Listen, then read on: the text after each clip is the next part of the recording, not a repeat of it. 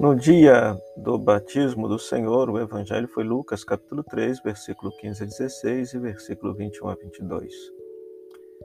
Esse texto narra o batismo de Jesus, Jesus fazendo a experiência de ser filho de Deus e recebendo o Espírito Santo. Ora, no dia do nosso batismo, a mesma experiência de Jesus se passou conosco, muito embora não a tenhamos percebido. Naquele dia o céu se abriu, Deus olhou para nós com muito amor e carinho e disse: De hoje em diante tu és meu filho, tu és minha filha.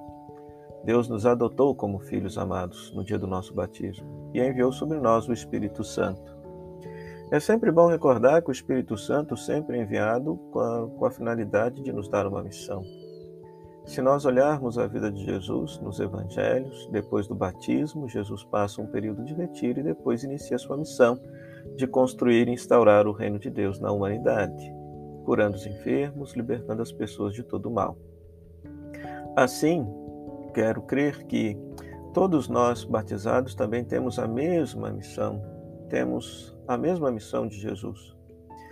Se, por um lado, pelo batismo, Deus nos adota como filhos e filhas de Deus e devemos aprender a nos relacionar com Deus como nosso papaizinho de amor, Paulo nos ensina que o Espírito Santo foi derramado em nosso coração, e esse Espírito clama Abba, Papai do céu, Papaizinho querido. Então, do ponto de vista pessoal, na nossa espiritualidade, na nossa vida de oração e de fé, devemos aprender a nos relacionar com Deus como, ele, como se Ele fosse o nosso papaizinho de amor, não como esse Deus carrasco, justiceiro que muitas vezes está na cabeça das pessoas.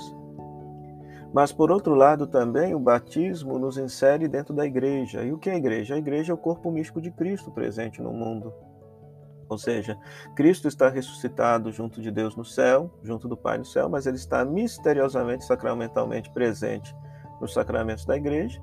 E a própria igreja é como um sacramento de Cristo presente no mundo. Assim nos, nos afirma o Concílio Vaticano II.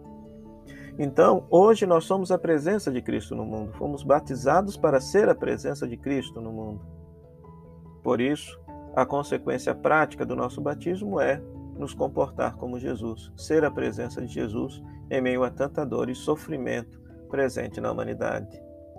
Peçamos ao Senhor que nos conceda graça, portanto, de pessoalmente nos relacionar com Deus com intimidade, com amor, com muito carinho, com devoção filial, porque Ele é nosso papaizinho de amor, Ele nos adotou como filhos, então nos sintamos filhos de Deus.